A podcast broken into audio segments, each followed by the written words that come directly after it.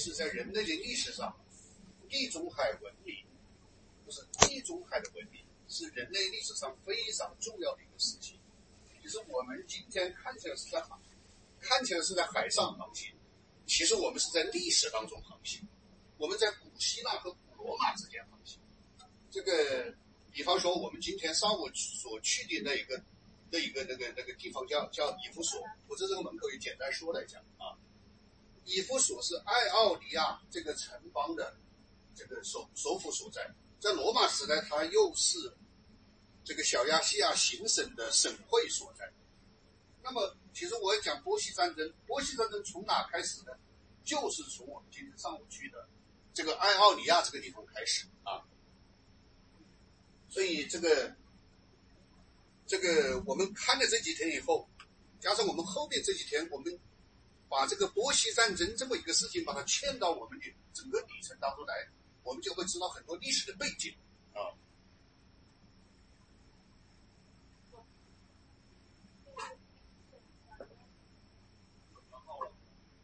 我想翻页。啊，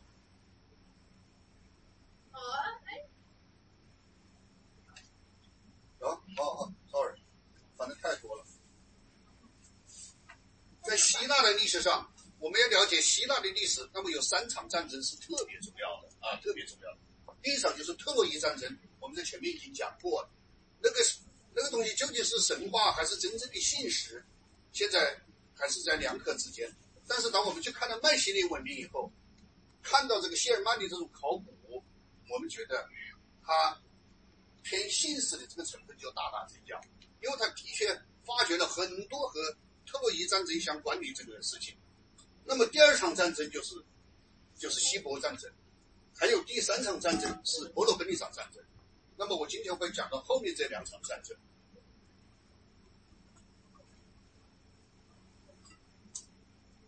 波波西战争或者叫希波战争，在波斯人那边看是是波西战争。在希腊人这边看是希伯战争，那么为什么我们讲希伯战争多些呢？因为记录这场战争的这个人希罗多德他是希腊人啊，他是希腊人，所以这个谁掌握了写这个历史的这个这个权利啊，谁就一定会把他所描述的这个历史向他的方向去倾斜。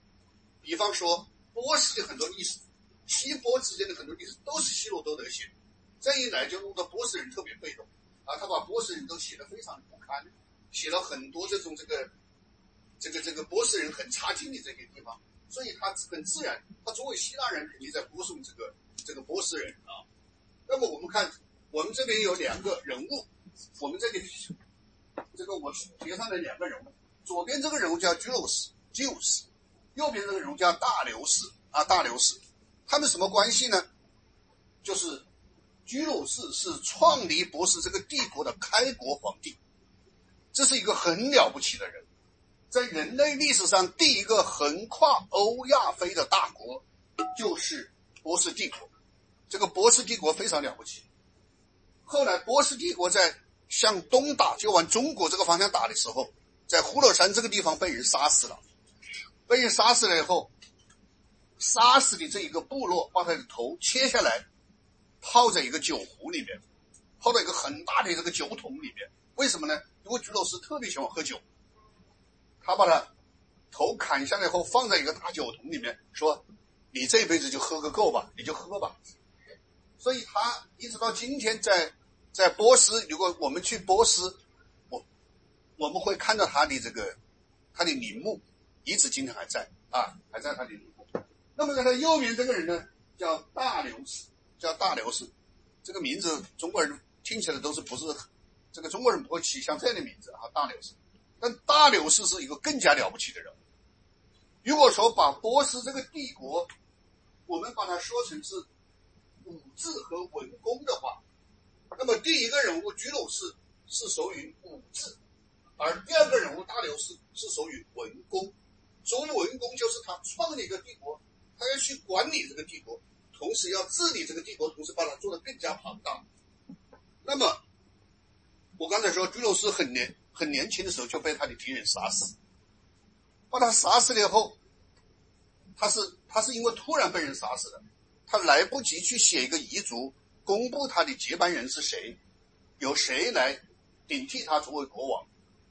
所以，在我们这个史书当中，就是希罗多德所写的史书当中，有一个很有意思的故事啊，就是说，大流士从埃及匆匆赶回波斯，为了要来抢班夺权啊，像林彪一样的抢班夺权。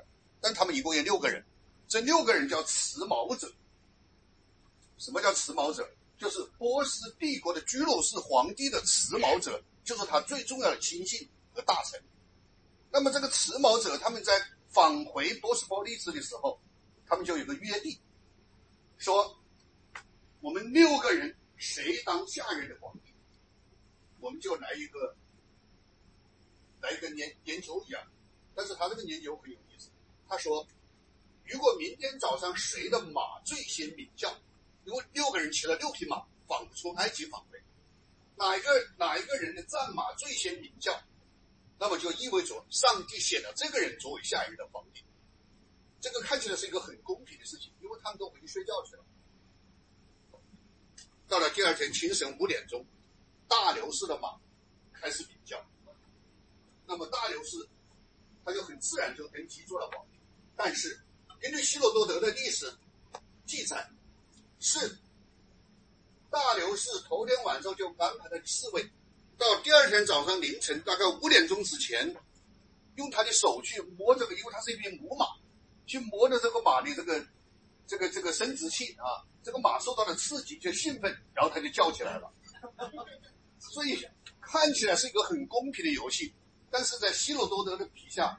就把这个波斯人写的非常不堪，就是说他竟然用这种低劣的手段来完成了自己一个一个这个夺权的一个计划啊，这个是很有意思的事情。但是大流士这个人是不愧让这个马先叫起来人，为什么呢？因为这个人太厉害了。这个我刚才说，波斯帝国成长起来以后，他是第一个横跨欧亚非的大国，这是人类历史上第一个这么一个大国。这个大国能够治理的如此的辉煌，最重要的人物还是大流士，因为大流士的确是特别有这个治理国家的能力。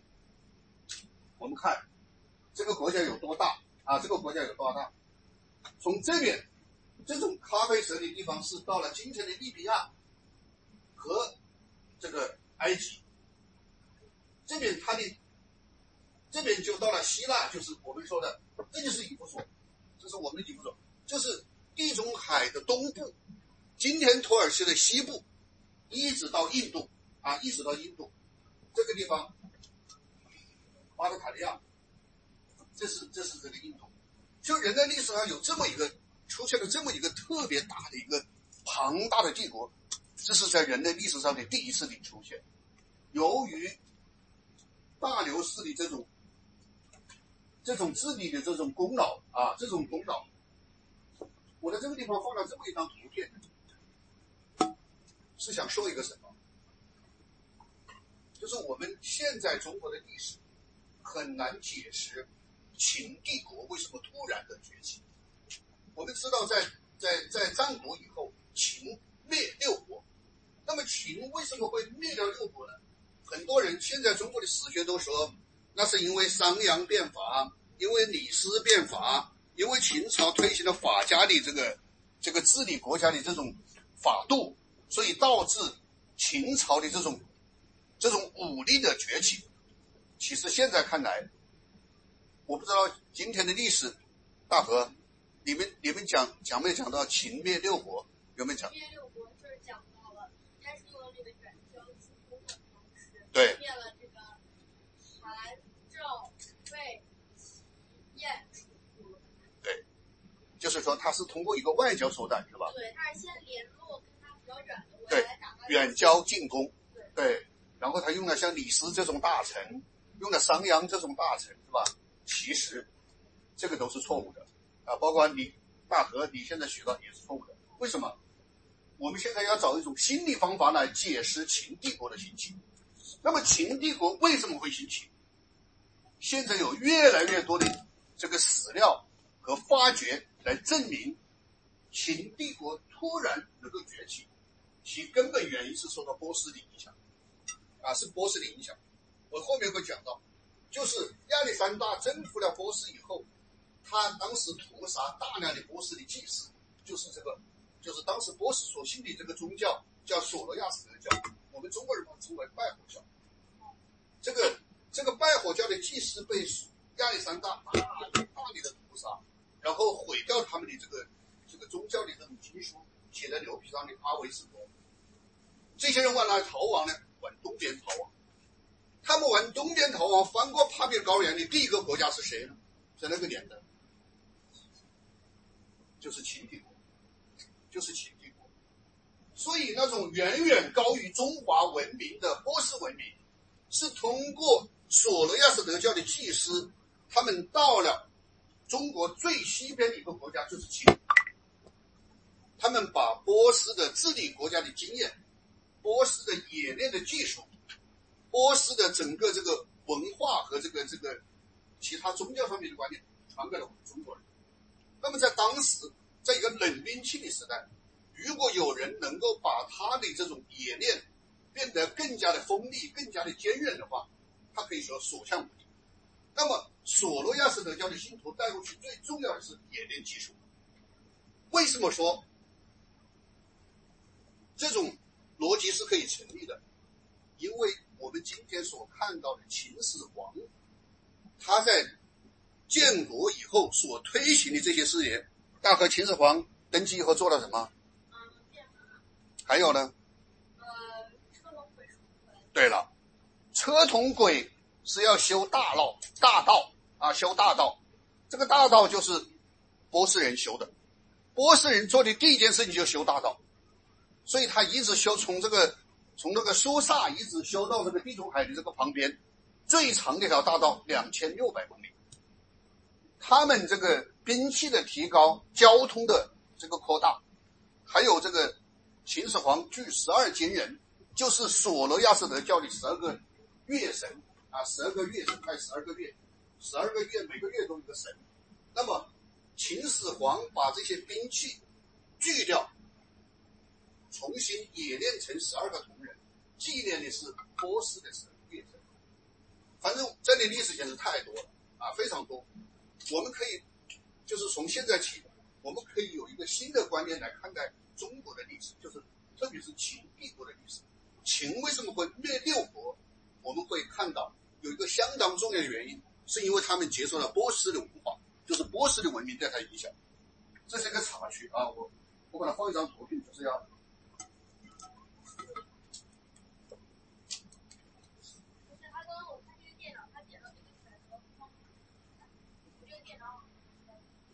是不是他，他没反应了。我现在。对他，他前面点个地方，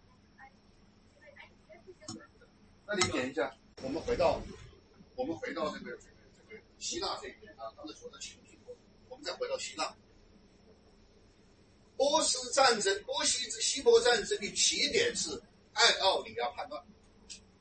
当时的爱奥里亚就是今天我们去看去看的以弗所，属于谁？属于波斯帝国的一个形成啊。那个时候，因为我刚才说波斯帝国是横跨欧亚非的，所以他这边一直打到了地中海的西面，啊，土耳呃地中海的东面。那么这边有一个行省叫爱奥里亚，我们要记住爱奥里亚这个概念：爱奥里亚石柱、柯林斯石柱、多利克石柱。那么爱奥这个地，爱奥里亚这个地方的人是非常了不起的。你看他们创立的这个石柱是非常漂亮啊，非常漂亮。那么，爱奥尼亚人在公元前五世纪左右，他们杀死了波斯派到奥阿尼爱奥尼亚的省长，就是行省的总督。他们因为造反，他们抗议波斯人对他的压迫。你们知道，这个希腊人他一个最重要的特征就是民主和自由，他的组织结构不是帝国型的，而是城邦式的。所以，爱奥尼亚是一个城邦，他们习惯了民自由，他们习惯了在吹这个地中海的温暖的风，坐在这个地中海旁边，在蓝天白云之下很悠闲的生活，就像我们这个 Michael 一样的啊。但是，波斯行省这种帝国的行政统治，他们是不习惯，所以他们就开始造反。造反，他们造反反到什么程度？首先就把波斯派的一个总督给他杀了。这个时候，在波斯这边的国王叫薛西斯，薛西斯就派兵来镇压这个这个爱奥尼亚的叛乱，来来镇压。那么一个庞大的帝国，我刚才说一个横跨横跨欧亚非的帝国来打一个小小的城邦，那不就像一个，就就是就像我们这个啊？对，就像我们来跟大河打仗，对不对？你肯定就是他打不赢嘛，对吧？他没办法，他怎么办呢？他就向希腊求援，向雅典求援。你们都知道，这是盟邦和子邦的关系。就是我第一天就讲过，polis，Polis，Polis 在希腊这边有很多是他们的盟邦，而爱奥尼亚这边是他们的子邦。那么他面临问题的时候，他肯定就来，就来，就来找找他们。好，希腊的军队。希腊的军队就派到跨过地中海来支持爱奥尼亚的部队，来支持他们。于是，波斯和希腊的战争就开始了，那就开始了。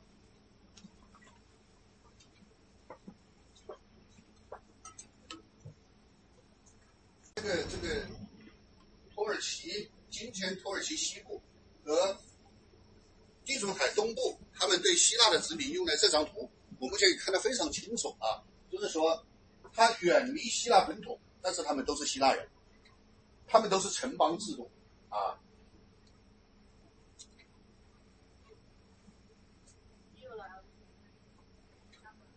希波战争史啊，这个大家回去看一看，非常有意思。这是希波战争啊，这是希波战争。这个我们所看到的这个地方是雅典啊，这是雅典，这是马拉松，这是马拉松，这是提洛岛。我们昨天所去的那个岛，就是米米克洛斯岛的旁边不远的地方就是提洛岛。其实我们是非常想去一下提洛岛，因为提洛岛上面有很多值得看的遗迹。更重要的是，提洛岛是在这场战争中取了一个非常重要的位置。这个呃，就是发给大家这本书里面有有一个很好的照片，就是写那个提洛岛当时的这个这个雕塑在在里面啊。斯巴达温泉关，这是我们去过的温泉关。你看这个沙，这个沙提斯这个地方，就是刚才我说。他修了一个两千六百公里的一个道路，他修了就修到这个地方来了。为什么？他有极大的这种战争动员的能力，要运这些东西都。然后他从这个地方开始，经过色雷斯，通过马其顿，来到这个半岛，啊，然后来到这个半岛，温泉关就发生了这儿。所以为什么这场战争特别重要？你看，波斯的陆军他不是从海上来，他从这个陆地上进来的话。他绕过了这么一个海峡，到这个吧，他第一个第一场战争就是温泉关，啊，温泉关战争就是我们那天看的，里奥里达，那个拿着标枪的一个非常彪悍的男人，他就是斯巴达的国王里奥里达。斯巴达这个国家，它是一个非常孔武有力的一个国家，是一个军事化的国家，他统治着奴隶，就是希洛人，然后他们这个斯巴达的公民，整天就是为了打仗。啊，就为了打，所以你看那个里奥尼达的这个雕像，可以看出斯巴达人就是如此的那种这个强壮和彪悍啊，能够能够打仗。温泉关这场战争，其实在那个地方我也简单的这个讲了一下，三百勇士来抵抗薛西斯皇帝带的三十万人，你想三百个人和三十个呃三百个人和三十万军队来打仗。这完全就是一个不成比例的，但是我们那天看到在一个很平坦的道路，那是因为长期的这种这种土壤的这个这个流失而形成的一个平地。在当年，在公元前五世纪那个时候，那个旁边就是海峡啊，就是海峡。我们就看的这个走的公路这个地方就是海峡，海峡的旁边就是那一座山，所以。它是一个特别险境的这个地方，然后斯巴达人扼关这个扼这个雄关来守。我记得我在学校的时候，学英文，其中有篇课文讲这个，我印象特别深。就是当时薛西斯就派了一个外交官去劝那个劝那个斯巴达人投降，说你不知道，我们有三百万人的军队，我们每一个人射一支箭，就像云一样的把太阳可以遮住。斯巴达的国王说：“正好，我们特别希望，我们特别习惯在黑暗中作战，所以他们是这个非常有信心的啊。”他说：“你这个军队射的箭头像云一样的，可以把太阳遮住。”他说：“我不怕，我们喜欢在太阳在黑暗中作战。”于是他把这个来劝降的这个人丢到那个井里面去了，所以才惹恼了这个先西斯皇帝，下决心总攻。但是这样还是攻不下来，最后的结果是。一个希腊人出卖了他，他告诉他有一条小路可以绕到山的另一边去，所以等他发现的时候，已经腹背受敌，对于有一支大军已经绕到他的背后，反过头来攻击他，然后正面还有部队切断他的退路，所以三百勇士是完全这个这个全部都壮烈牺牲，除了一个人是因为当时眼睛有问题在家里休息，那么休息，那么剩下的两百九十九个人全部壮烈牺牲。流尽最后一滴血，当然，今天的史料能够证明，根本不是三百个人，而是五千多个人在那作战。因为除了斯巴达人，还有其他一些一些民族。我我们那天在那个地方看的时候，你们看旁边还有一个像长着一个黑翅膀的那一个那个雕塑，你们注意了没有？这边长长的是那个是那个温泉关战争的这个纪念碑，在它的旁边还有一个就像胜利女神一样的，那就是另外一个民族。为什么是？黑的，因为这个民族来打仗的主体是萝莉，是萝莉，所以弄了一个黑色带带翅膀的一个图案啊。在这次当中就发生了三次比较重要的战争，就在波西战争当中发生了三次重要战争，一个是温泉关之战，一个是马拉松之战，一个是萨拉米王海战。萨拉米王海战我也给大家讲过啊，讲过。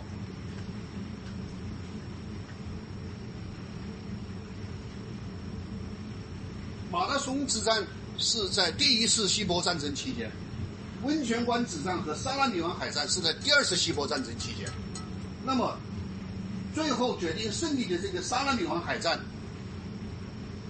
使波斯彻底失败，使希腊人完全取得胜利。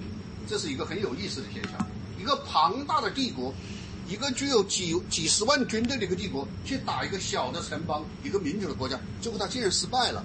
啊，一个失败很重的原因，既有天时，也有地利，还有神的意志啊。这个萨拉米王海战在发生之前，就是我们那天晚上在那里娱乐啊。那天晚上我们在跳舞，我们在那个游泳池旁边跳舞。我就说这个这些小伙子跳跳会把这个住的那个酒店的那个那个 house 这个旁边有座银矿。在波西战争发生之前，希腊人发现了这个银矿。这个银矿很大，其实希腊人等于就是在战争之前，他们发了一笔横财。那么他拿了这些白银去做什么呢？到黎巴嫩去采购军舰。我曾经讲过，就是黎巴嫩是一个出这个雪松的国家，它的雪松非常好，包括波利波波斯波利斯的这个波斯的国王建他的皇宫，一定要用这种雪松。这种雪松长得高大笔直，然后里面又有油脂，特别不容易腐蚀。我到我到这个这个黎巴嫩去旅行的时候，我特别叫他们让我开车送到那个最山里面去看，还仅存的这个原始的这个这个雪松。那么，因为黎巴嫩人当时不叫黎巴嫩，是今天叫黎巴嫩，当时叫腓尼基啊。腓尼基人因为他有这种雪松，所以他成了一个军火供应商。他既给波斯人提供军舰，也给希腊人提供军舰，因为他们做的用那个雪松做的军舰特别好。但是，在波西战争之前，他们发现了这么一个大的银矿，所以他们就拿到这一笔钱，逃到这个腓尼基那里去，采购了一批最新式的战船。这个情况有点像甲午海战的时候，中国和日本一样。当时中国和日本都在采购军舰，在哪儿采购呢？到德国去采购。那么，中国人是把采购军舰的钱去修了颐和园。而日本的天皇是用自己的私房钱捐出来，让日本去采购军舰，所以这么一这个明显的差距，就是中国人为了祈愿于这个慈禧皇帝做这个生日，所以拿大量的海军的白银去为他祝寿，这是一种腐败。但是在天皇，他们完全是这个同仇敌忾，连天皇本人、天皇的夫人都把自己的钱捐出来，所以所有的国民都像天皇一样去捐钱，捐钱做什么？买军舰呢？所以甲午海战，我们的军舰没有打过日本的军舰，就是日本军舰的这种航速，它的炮弹的这个质量，因为它是后采购的，都超过了我们清朝军队的这个这个质量，所以我们就失败了。这点特别像萨拉米王海战，当时的希腊和这个这个波斯两国的情况，我就说这个里面就有一种这个天意，当然还有一个很重的原因啊，希腊人。每个参加这场战争的战士，都是为自由而战，为捍卫希腊的民主制度而战，捍卫他的城邦自由而战，捍卫自己的民主和自己国民的尊严而战。而波斯的战士，他们是奴隶，他们是为皇帝打仗，是雇佣军。这两种人去参战，他的这个在作战的态度上是完全不一样的。为皇帝作战，我只要能够死里逃生就行；为民主和捍卫自由而战，每个人都是冲锋在前。像这个斯巴达的这个里奥里达，国王都亲自上阵去打，所以这个完全是两种不同的气概啊。波斯这个强大的帝国来打一个城邦制度的希腊，希腊人觉得，我们如果以每一个城邦为细胞来单独作战，几乎是不可能的，所以。他们就形成了两大同盟。如果我们形象的来理解一下这段历史，就像日本人打到中国来，国共两党合作抗日是一样的道理。所以，雅典和斯巴达本来他们也是不同的这个社会模式，也互相之间也有仇恨。但是，当大敌当前的时候，我们都放下仇恨，我们都联合起来。共同来抗击波斯这个这个大敌，所以，在当时的希腊就形成两个中心，一个中心是以雅典为中心的同盟，叫提洛同盟。我刚才说到提洛岛，为什么叫提洛同盟？因为提洛同盟以雅典为中心这个同盟，他们的金库是放在提洛岛的。还有一个同盟是以斯巴达为中心的，叫伯罗奔尼撒同盟。我们已经去过伯罗奔尼撒，所以对这个概念就比较清楚了啊。那么雅典虽然是一个由三百多个城邦组成的国家，但是它最有代表性的两个城邦，一个是雅典，一个是斯巴达。雅典是文，斯巴达是武，所以在大敌当前的时候，雅典为中心的提洛同盟成立。伯罗奔尼撒就是以斯巴达为中心的伯罗奔尼撒同盟也成立了，这两个同盟成立的意义就在于联手共同抗啊，共同抗。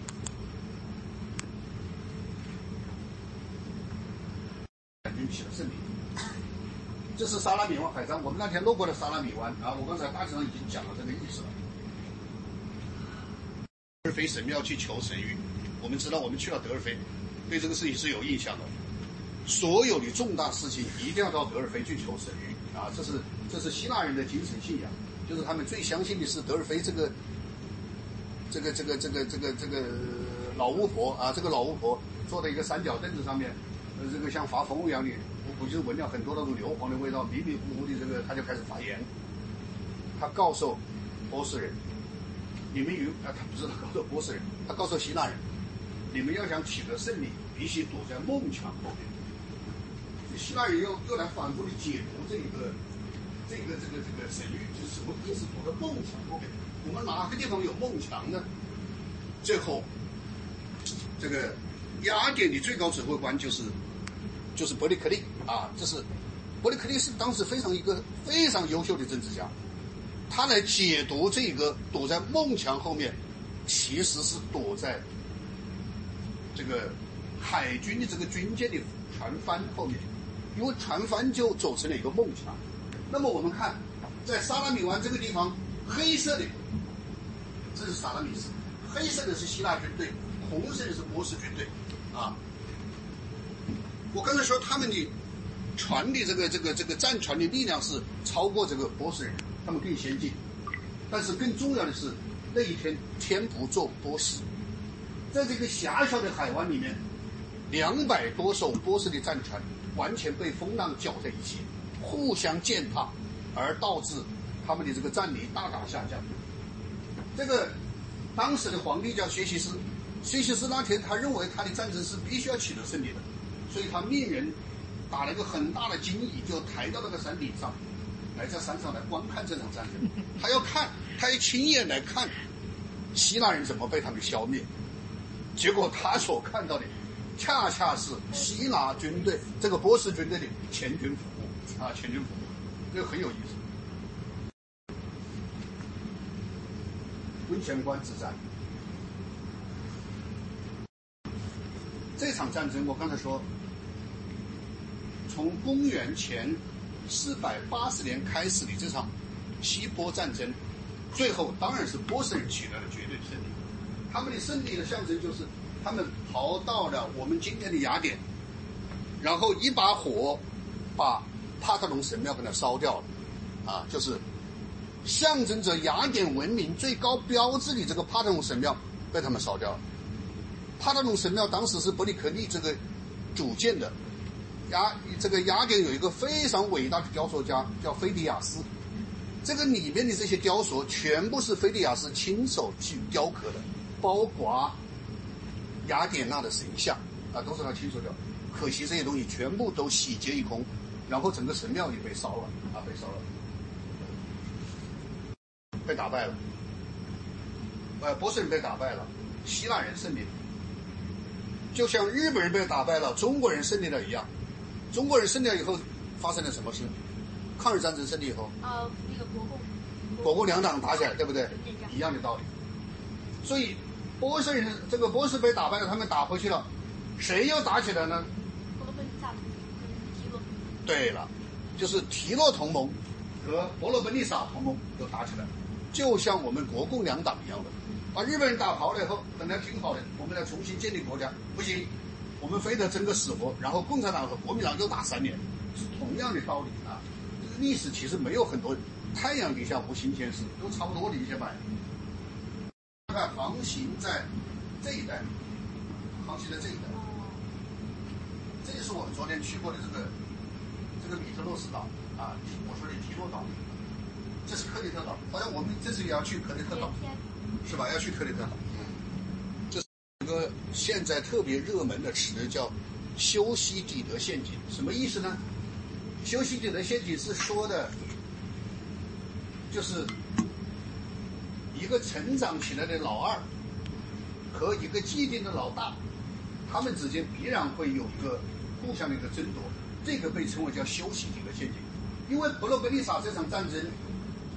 是被人写下来的。我这说有三本，有两本书。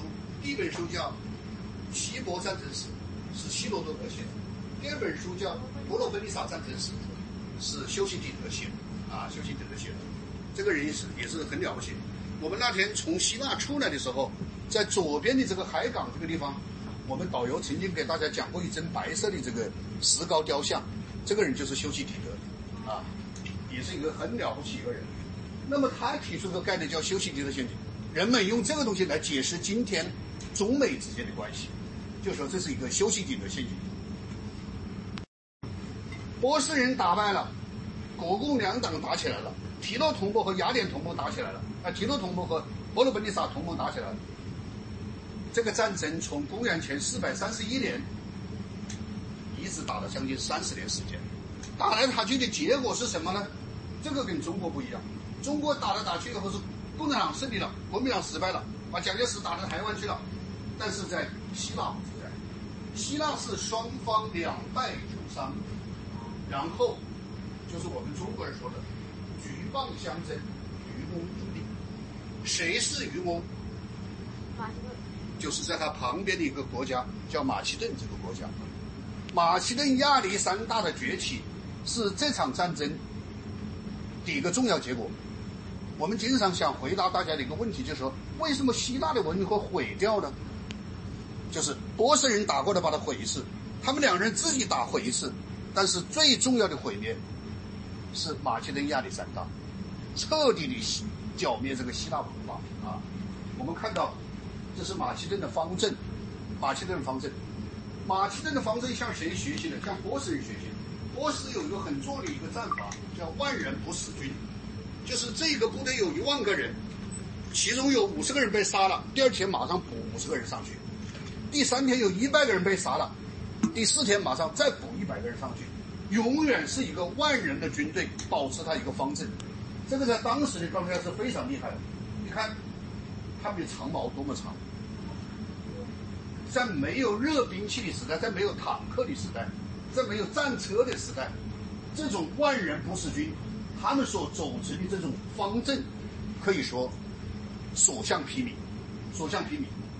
他第一排的这个长矛可以刺那么长，然后即使是第一排的人被骑兵冲垮了，他后面的这一排的这个长矛马上就过来了。所以，这种方阵的军队在当时是非常厉害的，啊，非常厉害。这就是马其顿啊，是马其顿。这个人物啊非常有意思。我那天讲这个雅典学员的时候，曾经讲到他，他是谁的学生？大河。呃，谁谁谁这是指谁？马其顿吗？亚历山大。亚亚历山大。Sorry，亚里士多德的学生。亚里士多德。对，他是亚里士多德的学生。他的爸爸叫腓力二世，他的爸爸被杀死的时候，亚历山大才十九岁。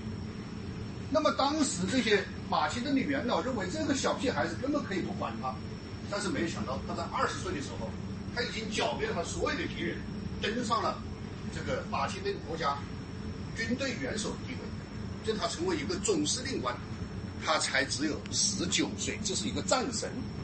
这个人非常像中国的某一个人啊，中国大家大家知道，在匈奴时代有一个很重要的名一个名将叫霍去病。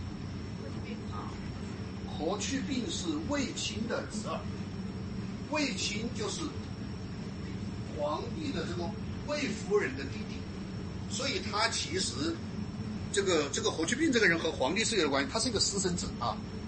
他登上战马去剿灭匈奴的时候，十九岁，和亚历山大一样，你今年有十岁了吧？这还有九年就准备登基啊！好吧，这是亚历山大是一个战神啊，他是一个战神。正因为希腊本土上的提洛同盟和伯罗奔尼撒同盟这种残酷的战争，他们已经双方都消耗殆尽。这个时候，就像一个纸牌一样，就像一个纸墙一样的，被马其顿被崛起的马其顿一推就把它全部推垮，所以马其顿很快的就占领了整个希腊，但是他没有满足这一点。亚历山大在占领了希腊以后，他做了一个事，就开始东征。他东征的目标是谁呢？波斯。因为希腊人都深深的记得，波斯人在公元前四百八十年的时候打到雅典，是把整个雅典神庙洗劫一空，是把整个帕特农神庙完全烧毁的。所以亚历山大就开始向波斯方向打，就是他占领了这个地盘以后，他没有停留在希腊，而是继续往东打，啊，继续往东打。在这个地方，我特别补充一下，一个一个庞大的帝国——波斯帝国，去和一个民主的城邦的自由的国家打仗，结果一个民主的城邦的自由国家打败了一个庞大的帝国，但是非常悲哀的是，这个民主的城邦的帝国反而又被染上了帝国病，啊，这是这是很有意思的。他们希腊人世世代代都是城邦的，是自由的，是民主的。但是因为经过了这场战争以后，他们又成为一个帝国，就是波斯帝国的传染病，通过这场战争传给了希腊，使希腊成为一个庞大的帝国。这个帝国的首领就是亚历山大，啊，就是亚历山大。一个必须要去的地方叫波斯波利斯，波斯波利斯什么意思啊？就是波斯人的 polis。这个它的这是它的首都，它有四个首都，这是其中之一。最辉煌的首都就在这个地方，叫波斯波利斯，就是波斯人的 polis。那么这个地方今天成为这么一个残垣断壁啊，这是它的正门，这个地方是它的正门。这个地方是那个，这个地方是那个亚述人的这种雕塑，成为它的这个主门。往这个地方进去，然后是它的宫殿。我到这个地方去了五次啊，我去这个地方去过五次。有一次，在一个夕阳西下的时候，我坐在波斯波利斯旁边的一个高地上，就陷于这种冥想啊，这种冥想。我的冥想后来变成了一次演讲，就叫从雅典到波斯波利斯。为什么呢？我刚才说，公元前四百八十年，波斯人去把。帕特农神庙一把火烧掉，那么亚历山大的军队占领了波斯这个国家的首都以后，他在这个里面做了大规模的庆祝他的这个晚会啊，他从这个波斯波利斯的金库里面调回到希腊的财富，是由将近一万头骆驼不停的从波斯波利斯的金库搬财富，然后把它运回到希腊，你可以想象。波斯波利斯有多少这个财富？我刚才说那是一个庞大的帝国，它征服了四十六个国家，它是人类历史上第一个大帝国，它的财富太多了，以至于亚历山大雇了一万头骡子从这个地方驮，驮这些金银器元，驮这些财宝，驮到这个这个希腊去。但是驮完了以后，据说啊，这是故事。那天晚上，他们喝了很多酒以后，当时有个妓女说：“有个妓女站起来说，他说亚历山大，你这么一个伟大的统帅，你为什么不一把火把这个宫殿给它烧掉它？你如果今天把这把火烧掉，你不是刚刚报了在公元前四百八十年他烧我们帕特农神庙的仇吗？这个时候，你看亚历山大多么年轻，就二十多岁，他是个年轻人，他就听了这个妓女的这个。”这个意见，点了一把火把它烧掉了。这个波斯波利斯，他的把它烧掉是一个很不容易的事情，因为太雄伟了。这个，就像我们沿路这个，我们这个博士，我们于博士，不是给我们很多那种照片，就是 take before 啊，你要看他的这个还原图，那你真是无法想象。这个今天你去波斯波利斯去参观。你还会发现，在它的一面墙那个地方啊，有一米数高的那个那个地方是白色的，就其他的都是被那个岁月都风蚀成黑的，只有这个一节一米多高是白的。这是什么？这是当年他烧的时候的灰烬，有一公尺多高的这个，就是那种巴黎巴嫩雪松所烧的那种灰烬。到后来发掘的时候，把这个灰烬敞开，那个下面就是白色的。所以你想一看，我们说阿房宫的这个烧三三月不息哈，我估计波斯波利斯的这种雄伟，它的庞大是远远超过阿房宫的啊，远远超过阿房宫。它的这个长长的这个神道的这个走廊，用这个一颗巴黎黎巴嫩雪松还不足以去覆盖它，然后他就用用这个席。铜、银混合的东西打成一个四四方方的，把它嵌起来，把两根方柱连起来，覆盖在上面。因为这个大火把这个锡和这个和这个铜都融化了，然后融化的这个液体那种这个高温的液体到处流动，流到一个地方就烧一个地方，流到一个地方就烧一个地方，以至于这个地方今天即使是今天看起来。波斯波利斯都是非常非常雄伟，啊，非常雄伟，这个很有意思。我说，一个相信火的民族，啊，索罗亚斯德教是崇拜火的，叫拜火教。一个信火的民族，然后在相隔在这个事情发生了公元公元前三百二十三年，波西战争打了一百四十年，那么在一百四十年之前和一百四十年之后。同样都是两把火，一把火烧了帕特农神庙，一把火烧了波斯波利斯。所以从雅典到波斯波利兹，其实就是在讲这场战争啊，讲这场战争，这很有意思。这个我跟你说啊，是特别漂亮。这个波斯的男人也长得特别的帅。明天我们会有一场波斯的旅行啊，古波斯的旅行，也欢迎你们这个去参加。在伊朗的大街上，美人真是成堆呀！你这个看到的是特别有雕塑感的那种美女。波斯有个城市叫色拉子，这个色拉子有一个特别发达的医学院，他们做什么？他们就做一件事情。你要到那个地方去旅行，你发现那个城市里面很多女人。那个鼻子上都贴了一个胶布啊，他是削鼻子。中国人到韩国去垫鼻子，他是去削鼻子，因为他鼻子太高了啊，他太高了，以至于很多那种来自这个非洲的这些，还有这些酋长国家的女人，这些年轻的女人都到那个地方去做的。你到机场去看到一排一排坐的，都是贴一个胶布的那个地方坐着啊。波斯的女人太漂亮，真是太漂亮。波斯的男人长得太帅了。这个波斯是一个非常高贵的民族，就是雅利安人，高贵的人种。就像欧洲人经常到我们西藏的这个叫康康什么？康巴对，到康巴去。他们到康巴去，很多欧洲的女人住在康巴，就是为了去求和康巴汉子有一夜情，然后怀上孩子以后返回欧洲。为什么？他就要他的孩子。这一支康巴人就和波斯人是一个人种，是一个人种。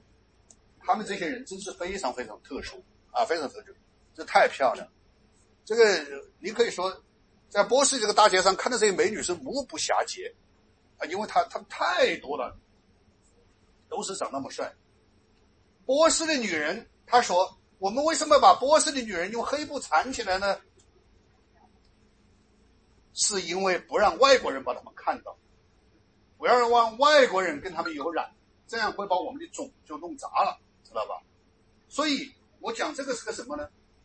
就是亚历山大征服了波斯以后，看到如此漂亮的人种，他顿时就下了一个决心，他就要所有的波斯军队的高级军官，每个人娶一个这个这个这个这个波斯女人。跟他们结婚，他带头啊，他带头，所有的军官都都都娶这个，都娶这个波斯女人。他有一个计划，他说，像我们这种孔武有力的马其顿人，我们聪明的希腊人，如果我们跟高贵的雅个这个这个波斯人来结合，我们可以产生世界上最优秀的一个人种。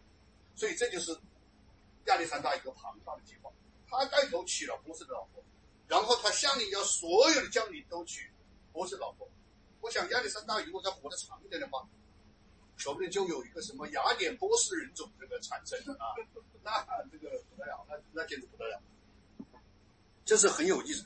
就由此我们看这个故事，就可以看到亚历山大这个人是一个雄心勃勃的人啊，他他对整个世界的征服，他是不满足于征服希腊，他也不满足于征服波斯，所以你看他的军队打哪去了？他打到印度去了。这是人类第二个横跨欧亚非的帝国，第一个是谁？对，第二个就是马其顿亚历山大的帝国，这么大，你看他又到了印度的边缘，啊，这里有座山叫新都库什山，亨都库什，亨都库什什么意思啊？亨都库什是波斯语，就是印度人翻过去就会死。很多库斯就是这个意思，就是印度人是翻不过去那座山的。那么，整个中东和中亚的文明为什么和中国之间这种隔绝？除非是在亚历山大屠杀祭祀的时候，他们才会翻过新都库斯山，因为这是非常非常艰难的。包括唐僧到西天去取取经，他最难的就是要翻过帕米尔高原，翻过新都库斯山。这由于这种高山的阻隔，由于喜马拉雅山的阻隔。所以，中国文明和中亚和中东的文明是没有很多交融的，这种完全是一种自然原因，是地理的原因，不是别的原因。所以，他打到新都库什山，从你们看啊，从马其顿这个地方出发，从色雷斯马其顿出发，拿下了西马，拿下了叙利亚，拿下了埃及，拿下了波斯，拿下了潘帕提亚，然后拿下了印度，这么一个庞大的帝国。但是天公不作美，三十三岁的亚历山大，呃，这个亚历山大突然死掉了，突然死掉。他连他是他是在晚上的时候，他突然发烧，然后这个拉肚子，有人怀疑他是死于痢疾啊，死于痢疾，因为他死的太快了，以至于他没有一个把他的这个系统的规划留给后人，他只说了一句话，他临死前。最有力量的人就是我的继承人。他只说了这个最有力量人这个话说的不是很，并没明确的说大河就继承我，他没有。所以呢，最有力量的人马上就留下一个巨大的争议：谁是最有力量的人？这跟金苹果的故事是一样的，它必然会发生争论。啊，这个地图其实。其实这个占领这个这个庞大的地图里，就是这三支军队。他的前军将领叫塞琉古，他的中军统帅叫托勒密，他的后军统帅叫阿提卡。阿提卡，他死了以后，这三个军队的统帅就分别建立了三大帝国，啊，三大帝国就叫塞琉古王朝、托勒密王朝和阿提克王朝，啊，三大帝国。这他。三十三岁，一个年轻的一个统帅，三十三岁死了，他修这个壮心不已啊啊，壮心不已，他的他的整个人生的目标还根本没有实现，太可惜了。王朝他的前军统帅塞利古王朝就占领了今天相当于从印度到波斯这块土地啊，我们再来再回到前面去看一下王朝啊。我们有个简单的这个说说一点大家熟悉的概念啊，这个地方叫托勒密王朝，人们很容易把它和那个天文学家托勒密去去搞混，因为实际上托勒密在天文学上的巨大贡献，有时候在画的时候也改了一个皇冠，就是一个桂冠，人们以为他是托勒密的国王的那个皇冠。你们知道有一个人叫克里奥佩特拉，你们知道这个人吗？埃及艳后，埃及艳后，这就是托勒密的第七任孙子，孙女不是孙子，是七任。就是托勒密这个王朝是怎么覆灭的呢？就是托勒密他继承了这个王朝以后，托勒密王朝以后，他的一代、两代、三代、四代，一直到第七代，就是埃及艳后。这个时候他已经完全衰落了。你们知道埃及艳后，他最后和罗马的两个，就是罗马前前三头的两个皇帝，一个叫安东尼，一个叫凯撒，这两个人都是他的前任。他甚至和凯撒还生了一个儿子，叫小凯撒。为什么呢？因为他的帝国已经完全无法抵御罗马的进攻，他只有靠自己去出卖蛇像啊，从作为一个国王去出卖蛇像，去做别人的情人，然后来维持他的统治。但是好景不长，他最后也是被。被这个叫乌大维这么一个人，你知道乌大维吗？乌大维，利，就是罗马的这种文，这个这个田文帝啊，八月份给了奥古斯都了，所以我们说八月份就是奥古斯都，奥古斯，哎，对，是这样的。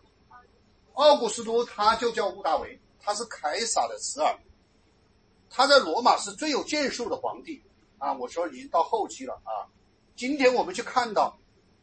这个这个这个这个，我们看到的这个这个图拉真，我们看到的哈德良，那不有很多门吗？我们今天以后说哈德良门、图拉真神庙啊，还有什么？这这都是罗马前期的皇帝，他们叫五贤帝。那么到后期最有力量的皇帝就是屋大维，他其实是一个很文弱的一个一个很个子很小、很文弱的一个人。没有想到他手段极为残酷。他的这个坚定的意志，维持了罗马统治。他当当皇帝当了四十六年，像凯撒这种人都是两年三年，很快就下台了。他做了四十六年，所以人们在定这个天历的时候，把八月份给到了奥古斯都。这个人叫奥古斯都，奥古斯都用了一条蛇，一条小毒蛇，放在克里奥佩特拉的胸前。这条小毒蛇在他的胸前，把这个女人就是埃及艳后把她咬死了。这件事情的时刻啊，时刻就是用石头把它刻出来这么一个故事，在古代的腓尼基，在今天的黎巴嫩，有一个地方叫贝拉神庙。那个贝拉神庙旁边有一个酒神庙，就是纪念这个谁？对了，纪纪念迪奥尼说是，上面就有一个很大的石头，覆盖在今天看得很清楚，一个非常漂亮的女人，她胸口有一条蛇，这就是写写这个这个这个我刚才说的奥古斯都屋大维，他最后灭掉埃及。那么这三个国家，马其顿马其顿身后所留下的三个国家：塞琉古王朝、托勒密王朝和安提阿王朝，全部被罗马征服。罗马把这个统一下来，建了人类第三个横跨欧亚非的岛。在罗马时代，罗马最强盛的时代，地中海就是他们的内湖，地中海成为他们的内湖，你知道这个意思吗？内湖啊，内湖地哦，就是说它已经横跨欧亚欧亚加的了，不叫地中海，是他们家的湖，哦，周围都包了，一直到西班牙、到北非、摩洛哥全是他家的，啊，这是一个最庞大的帝国啊。那么亚历山大死了以后，他身后留下了一件很重要的事情，就叫希腊化，啊，叫希腊化。希腊化我们可以把它看成是人的人类的第一次全球化，啊，全球化什么意思？我刚才说，亚历山大他看到波斯的女人这么漂亮，以至于他想改造这个人种。那么希腊人这种文明的骄傲，他觉得他们要把希腊的文明带到所有他们曾经征服的地方。所以，无论是托勒密王朝，还是安提卡王朝，还是塞琉古王朝，他们都在努力做一件事情，就是把希腊的文化、希腊的雕塑、希腊的哲学、希腊的艺术、希腊的悲剧，就往外扩散啊，往外扩散。这是人类的第一次全球化活动，我们把它称为叫希腊化。这个希腊化既是亚历山大的雄心，也是所有的三大帝国的雄心。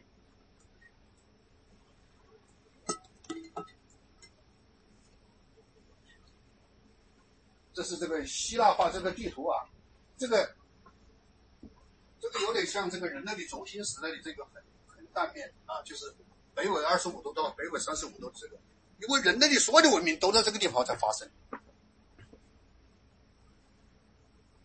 我是重点讲一个问题，就是这个希腊化它有什么成果啊？这个是中国相关的。那么在这个地方有一个巴格塔利亚，这个巴格塔利亚，巴格塔利亚也可以把它理解成一个城邦啊，一个城邦，就是一个远离希腊的，但是由希腊人去建成的城邦。这个巴这个巴格塔利亚所生活的人是希腊的哲学家、希腊的艺术家、希腊的金融家、希腊的雕刻家和希腊所有能够传播希腊文明这些很了不起的人物，他们就在巴格塔利亚这个地方建了一个一个国家，我们中国人把它称为大夏，但他们自己是把称为巴格塔利亚啊。它的意义是什么？因为大量的希腊人生活到一个离中国和印度很近的地方，他们就把希腊的文明带到了巴格塔利亚。我们知道张骞驱使西域，他走到的最远的地方到哪儿呢？巴格塔利亚，所以他就到了巴格塔利亚。我当前说过，他为什么去巴克塔利亚，就是因为汉武帝是要他去寻找当时的大肉之人，要大肉之人和中国的汉武帝联合起来抗击匈奴。这个大肉之人到了这个地方去以后，他们就变成了贵霜帝国，啊，贵霜帝国。因为大肉之人有五个西侯，其中最重要的一个西侯叫贵霜。那么后来这个贵霜吞并了其他四个西侯，就建立了一个帝国，叫贵霜帝国。贵霜帝国是信奉佛教的，是信奉佛教的国家。他不仅仅信奉佛教，而且他把佛教提升到国家信仰的程度，就是他实行的是政教合一的佛教政教合一的这么一个国家。这个国家是非非常有有很特殊的，就是他用这种佛教的理念来治理国家。佛教是这个国家最高的认同，所以这个国家有有两个国王特别重要啊，两个国王特别重要，一个叫丘丘阙，一个一个叫丘丘阙，还有他的孙子迦利舍迦。为什么要讲到这两个人物呢？就是在贵霜的时候，我刚才说他是一个政教合一的国家。丘丘阙是第一任国王，就是贵霜帝国的第一任国王。他开始了设计佛教的仪轨，他请谁来设计呢？请索罗亚斯德教的祭师来帮他设计佛教的宗教仪轨。我刚才讲过，索罗亚斯德教的祭师都是有极高的文化程度的，所以他把这个仪轨设计的非常高的门槛，只有认识字的人。只有能够读经书的人，只有贵族，只有那些有高贵血统的人，才能够进入到佛教的门槛去。大家知道，这样一来，佛教是无法传播的，因为它只是在一个极小的规模上来传播。那么到他的孙子迦利舍迦，就改变了他的爷爷的这个策略，他就把佛教变成一个非常普世的、门槛极低的一个宗教，所有的人。都可以成为佛教徒，为什么？他造一个佛教的像，佛像，你要对着这个佛像拜一拜，你就是佛教徒。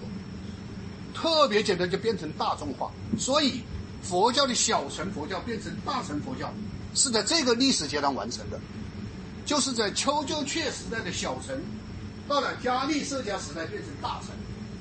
大乘佛教的特点，除了它有普度众生的。这个这个政策这个理念以外，还有一个很重要的就是它进入的门槛特别低，由此推动了佛教造像的发展。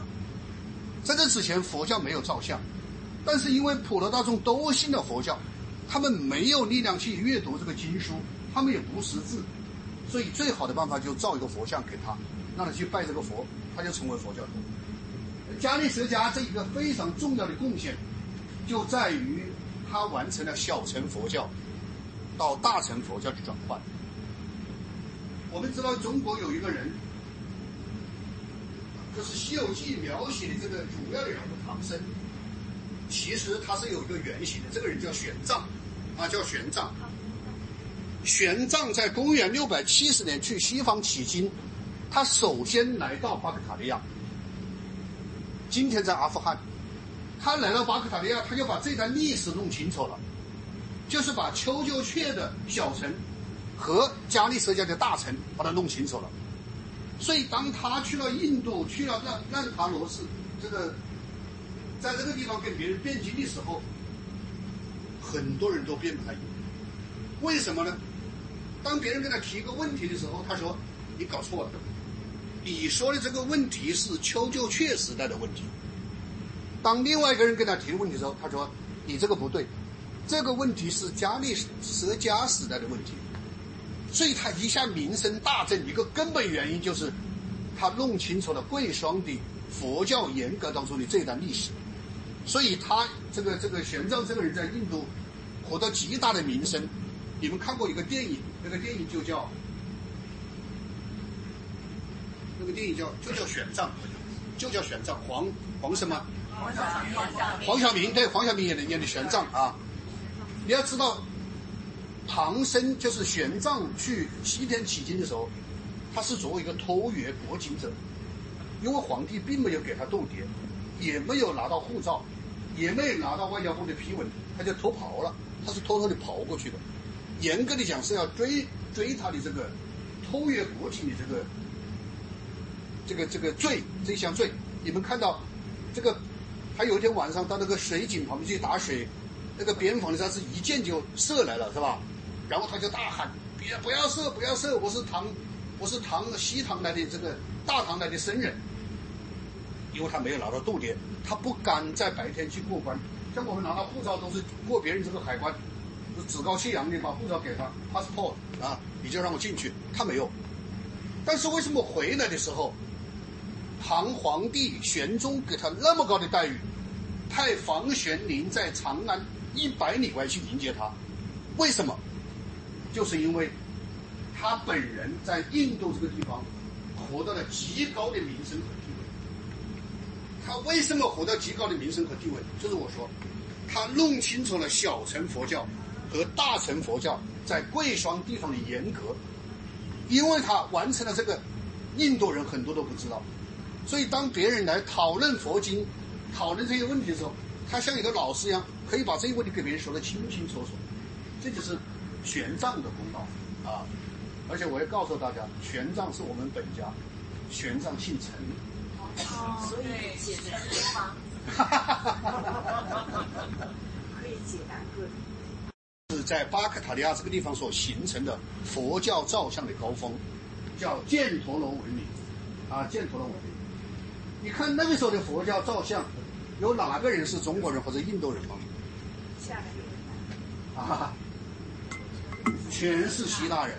哦全是希腊人，所有的佛教造像的模特儿全是希腊人，只有希腊人才有这种软的方式，只有希腊人才有这么高的鼻梁，他们没有到波斯去做做这个手术，没有切掉他的鼻梁，他鼻梁是很高的啊，很高，所以你看，人类最辉煌的、最灿烂的佛教造像就发生在犍陀罗，然后沿着中国的丝绸之路。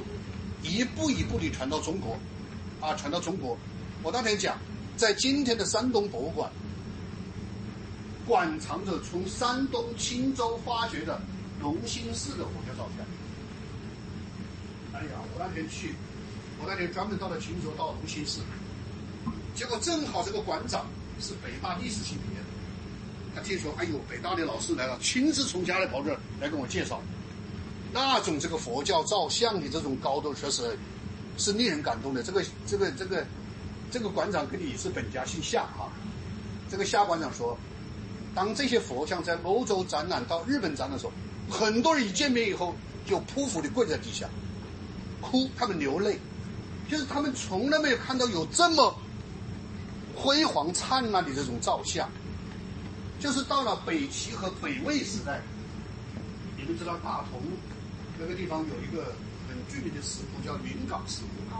这个我前时专门去了一趟，跟他的这个这个云冈石窟研究院的这个张院长跟他做了一次交流啊。到了北齐和北魏，我们中国人已经把这种佛教的造像，洛阳洛阳造像弄到了几乎接近于犍陀罗的水平。就是他最有一个代表性的，那天到台湾去。台湾有个很大的企业家叫曹新成啊，他是特他退休了，特别喜欢收藏这些佛教。一到这个客厅，一个灯就射着。我说曹总，你这是北齐的作品哟，来了个内行啊，看来哈。他他说我这个说的是对的，为什么？因为北齐北魏的这种作品，最重要的模式叫朝衣出水。所谓朝衣出水，就是穿一个希腊人那么薄薄的这个白色的衣服。从水里面站起来，这个衣服是紧紧的贴着你的肌肉的，就像一个人刚刚从水里面起来，穿着那种丝绸的衣服，你看起来有那种肌肉的轮廓非常鲜明。有没有衣服呢？若有若无，但是又能够看到他穿了一层衣服，所以这就是中国佛教造像达到最高的水平，叫潮衣出水。潮就是曹操的曹。啊，朝衣出水，非常非常的高。如果你们到印度啊，到今天的印度，你们可以去看到这个地方有一个，这个是在一九六五年的时候出土的这个犍陀罗文明的造像，特别特别棒。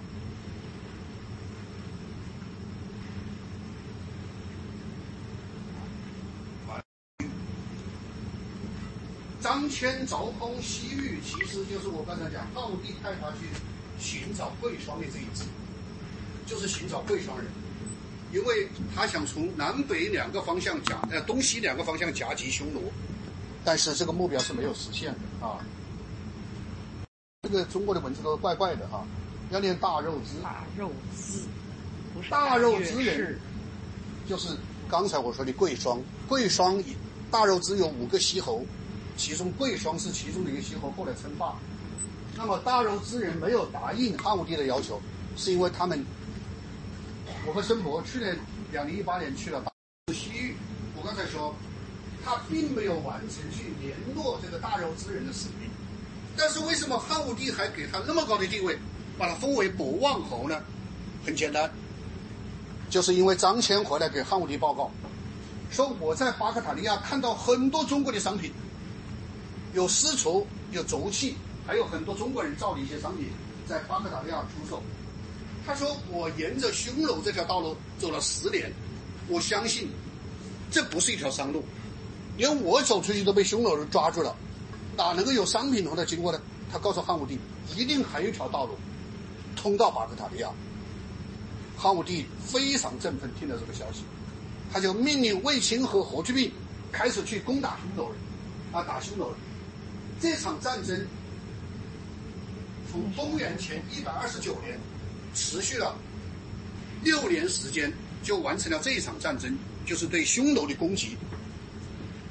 我们知道卫青和霍去病都是两个战将，我刚才说，就像亚历山大一样，十九岁挂帅出身，就轻轻地把匈奴赶去了漠北。这就带来一个问题：匈奴人去了哪儿？他们去哪儿了？他把他赶去了漠北，不是把他消灭掉了啊！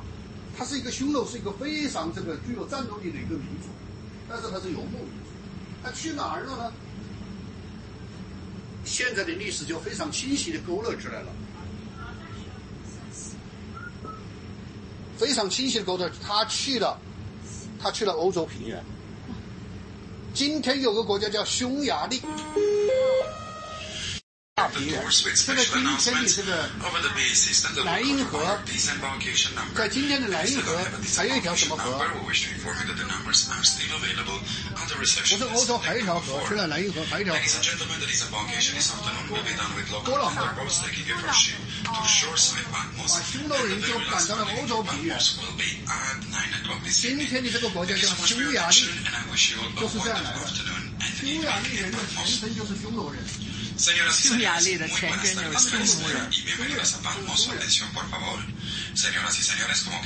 我曾经去过匈牙利，